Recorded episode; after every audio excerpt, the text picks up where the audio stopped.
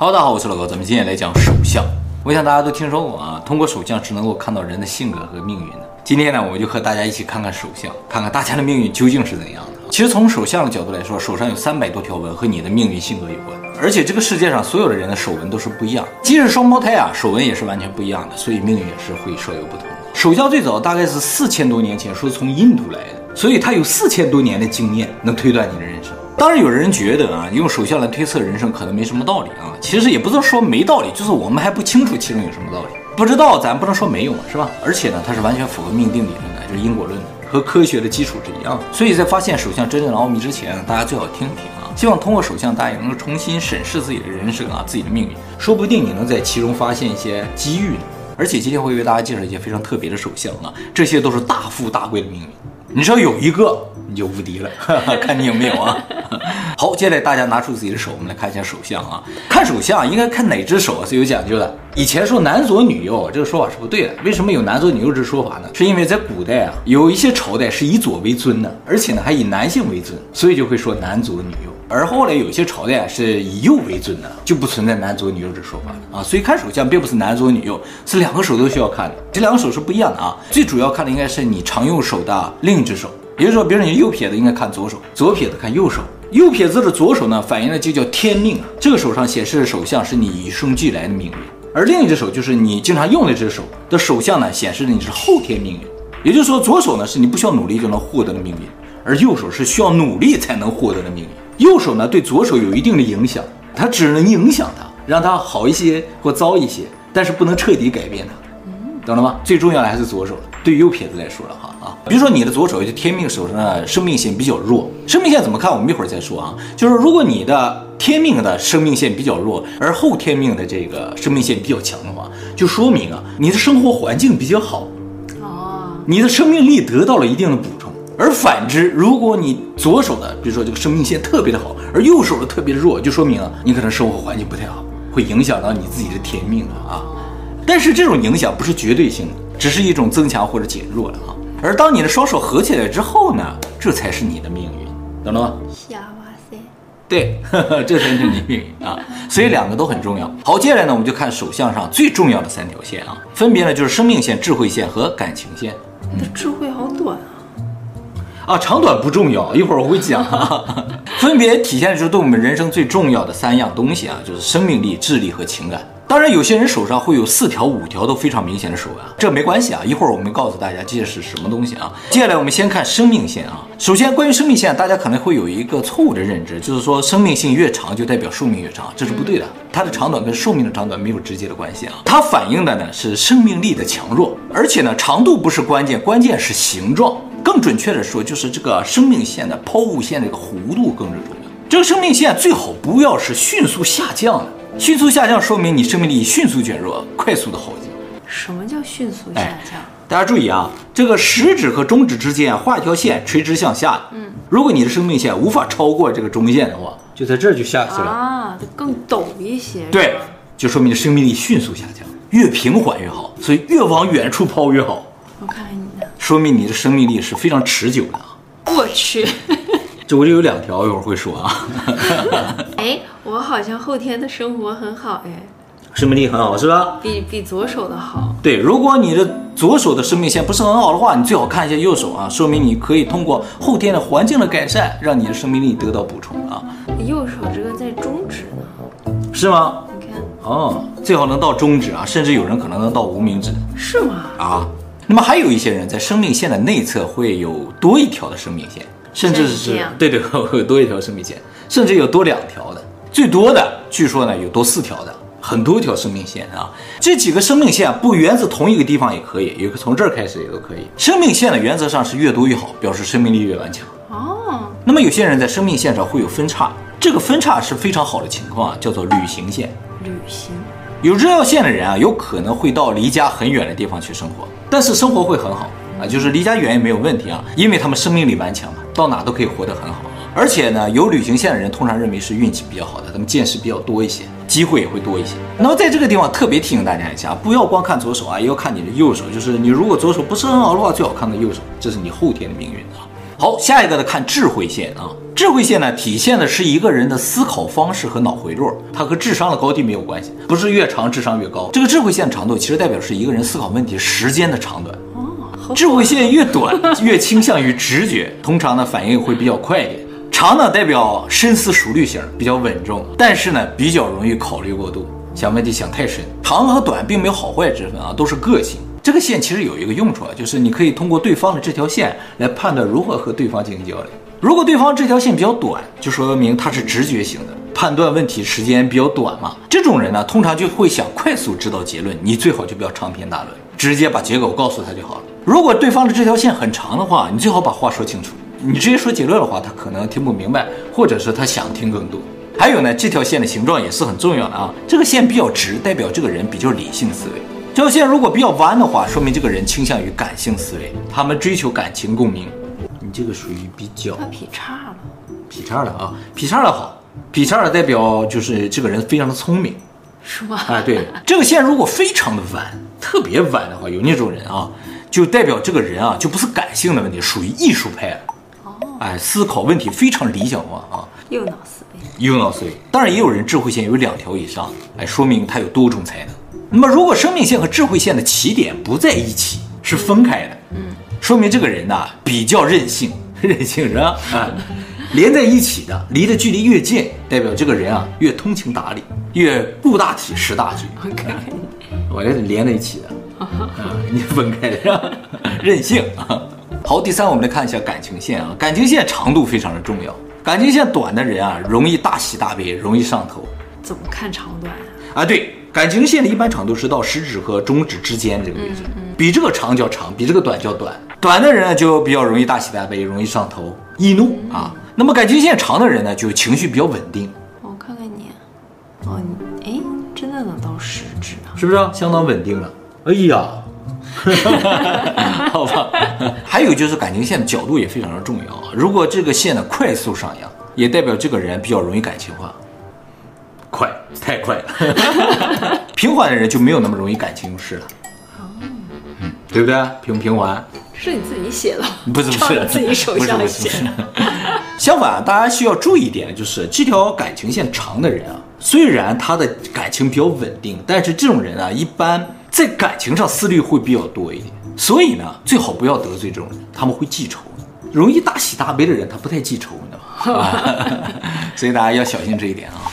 还有就是，如果你感情线的末端向下弯折的话，还有这样的，对，说明啊，你比较冷血，或者叫酷，也就是感情对你来说没有那么重要啊。还有就是，如果你的感情线末端出现了分叉啊，一定要是三叉戟的这种呢，叫幸运女神线，说明这个人啊会给周围的人带来幸运。大家应该多和有幸运女神线的人来往啊。男生也会有女神线，对对对，这个线就叫幸运女神线，跟男女没有关系啊。什么样是神仙叉戟啊？你这就是 会给周围人带来幸运的。但我中间这一条比它长啊。对，三叉戟就行啊。对我自己有什么好处吗？没有好处，没有用。其实感情线是手相中可能最实用的一条线了，它可以非常直观的帮助我们了解别人的性格。我们通常要了解别人的性格，需要长时间的相处嘛。但其实看一下手相的这个感情线的话，基本上就了解差不多了。比如你是个销售啊，你想把东西卖给一个客户的话，你最好找机会看一下他的感情线啊。如果他的感情线比较短的话，哎，他就比较容易上头嘛，他可能会产生冲动消费，你就应该集中火力啊，尽快把它拿下。我就会冲动消费。啊，对的，但如果他这个感情线比较长的话，你最好就不要显得太积极了。这种人不容易冲动消费啊，所以要给他充分的考虑时间。你可以直接这么说啊，你明天再来也行啊，他会觉得这样会好一些。反倒你显得很积极，他就会戒备嘛啊。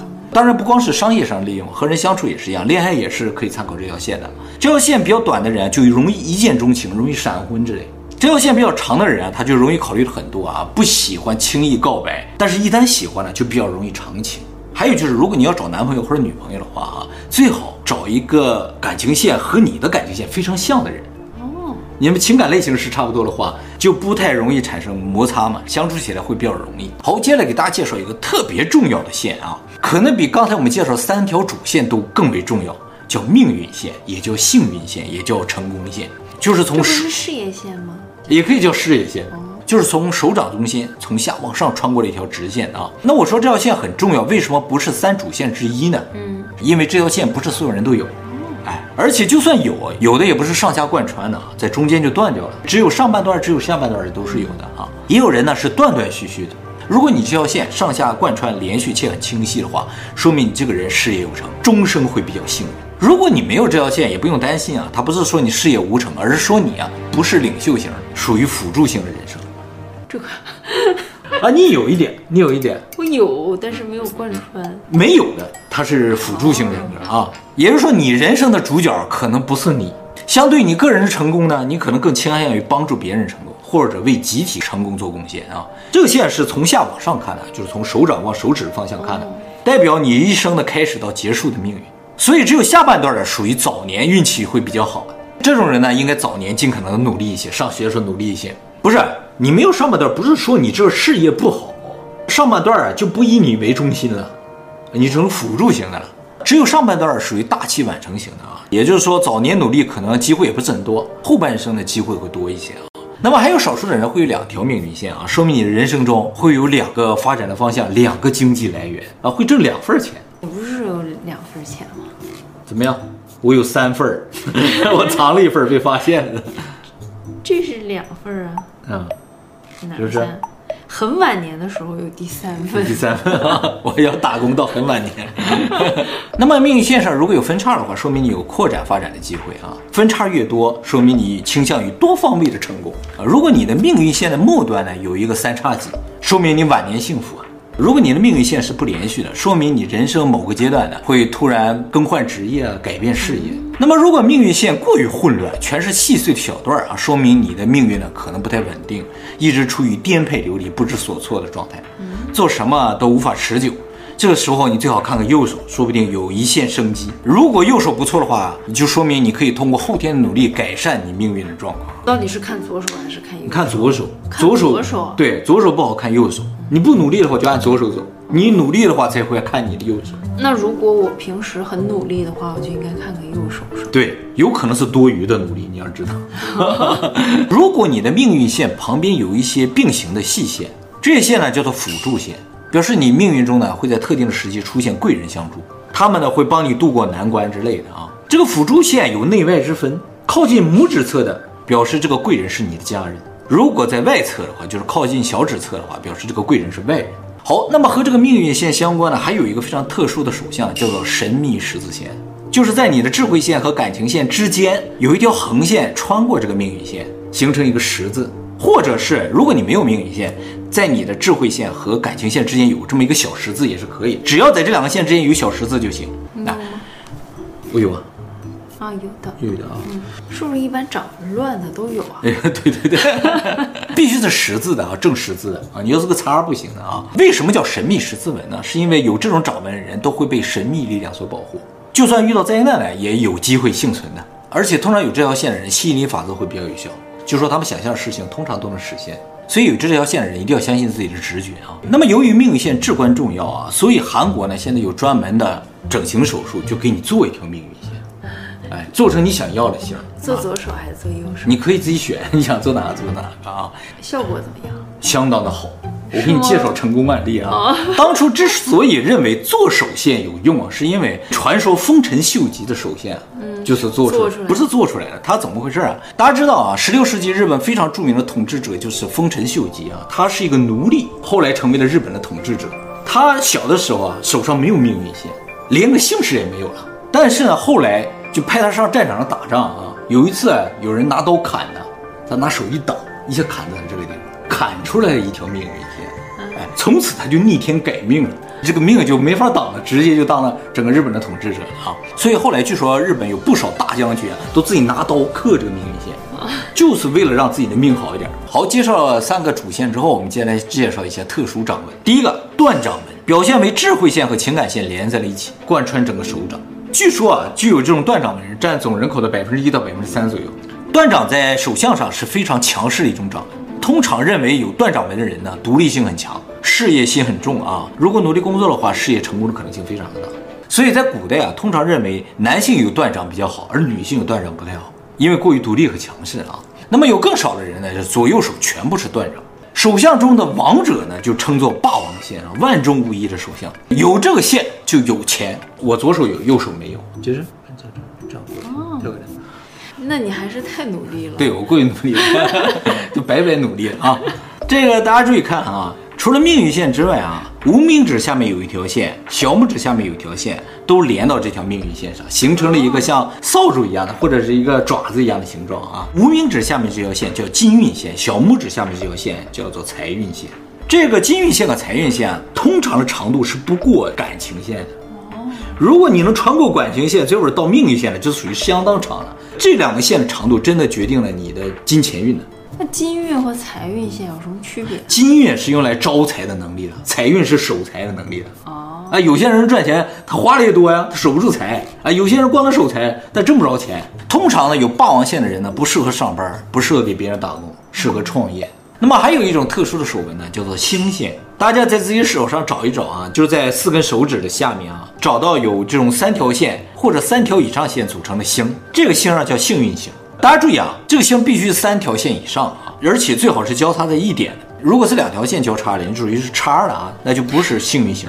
据说这个星啊是有可能发生变化，就是说不是总有的。当然，一直存在这个星就一直好，没有的话也会有一天突然出现。像我有这么一个星在这无名指下面啊，这个星所在的位置不同啊，意义是不一样的。如果这个星在无名指的下面，像我这样的，代表财运，有中彩票的命。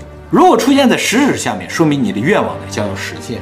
如果出现在中指下面，说明你要出名了，或者呢，你的恋爱运或者结婚运会比较好。出现在小拇指的下面，说明你的工作学习呢将有好成绩，不日将金榜题名。和这个幸运星类似呢，还有叫幸运圈的，就不是星，是一个圈儿。哎，我没见过那种的啊。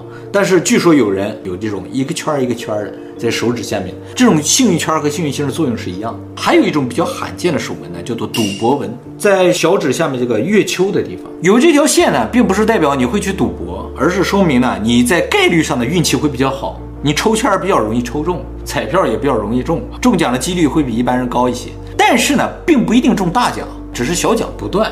能不能中大奖啊？得要看你有没有这个无名指下面的幸运星啊，再看你的金运线和财运线啊，主要看金运线。你要是霸王纹加上这个赌博线的话，你就无敌了。还有就是有赌博线的人啊，他往往就是直觉比较准嘛，他比较容易中彩票，直觉比较准，所以这条线也有被叫做直觉线。好，接下来给大家介绍一种最罕见的手相啊，叫所罗门之星。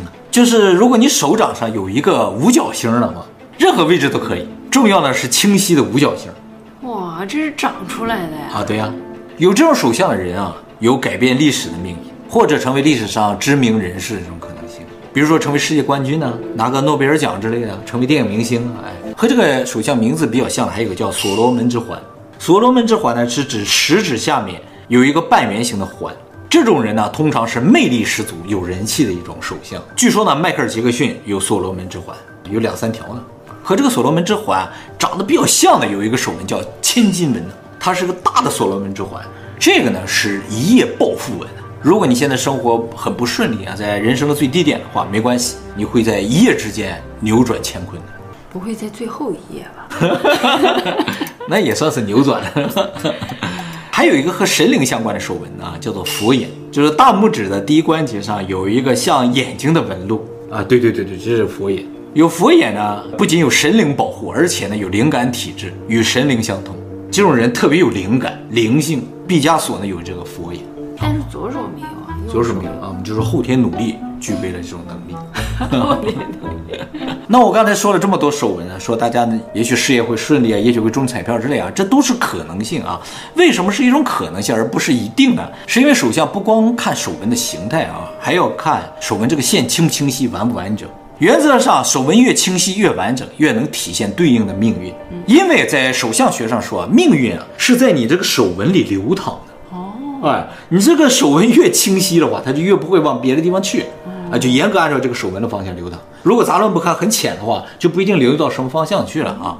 以前人不也说嘛，手纹多的话就容易操心，心思多嘛。啊，就这个原因。你的命啊，朝各个方向发展啊。当然，还有就是手相呢，不光看手纹啊，哎，手掌的厚度、手掌的柔软程度、手指的长度都看，这也都是手相的一部分啊。手掌厚的人呢，一般性格呢比较大气；手掌柔软的人财运比较好；手指的长度呢也是非常重要的，主要看食指和无名指的长度。通常认为无名指比食指长的人呢，各方面的能力才能都要强一点。而食指长的人通常是苦命之人，就是要不停的工作、不停的劳动，才能方面没有了，但是很努力的这种。还有呢，就是手的颜色啊，红润有光泽，通常认为生命力比较顽强。大家注意啊，手的这些特征不是一成不变的啊，甚至手指的长度都可能随着你年龄的变化在变化。据说手纹呢，快的话，每三个月可能就会发生一次很大的变化，所以大家要注意观察你手纹上的一些变化。比如说你现在上面没有幸运星，哎，说不定三个月之后上面就出现了好几个幸运星，哎，那你就逆天改命了啊！天命手的手纹也会发生变化吗？变化比较小，主要是右手会发生比较大的变化啊。所以呢，大家要随时注意观察，以掌握你命运现在的动态。其实我觉得手相它和吸引力法则这种东西是类似的，就是你如果信的话，它就有可能灵啊；如果不信的话，它可能就没有什么作用，是这样一个东西啊。所以你如果属相好的话，你最好信。哈。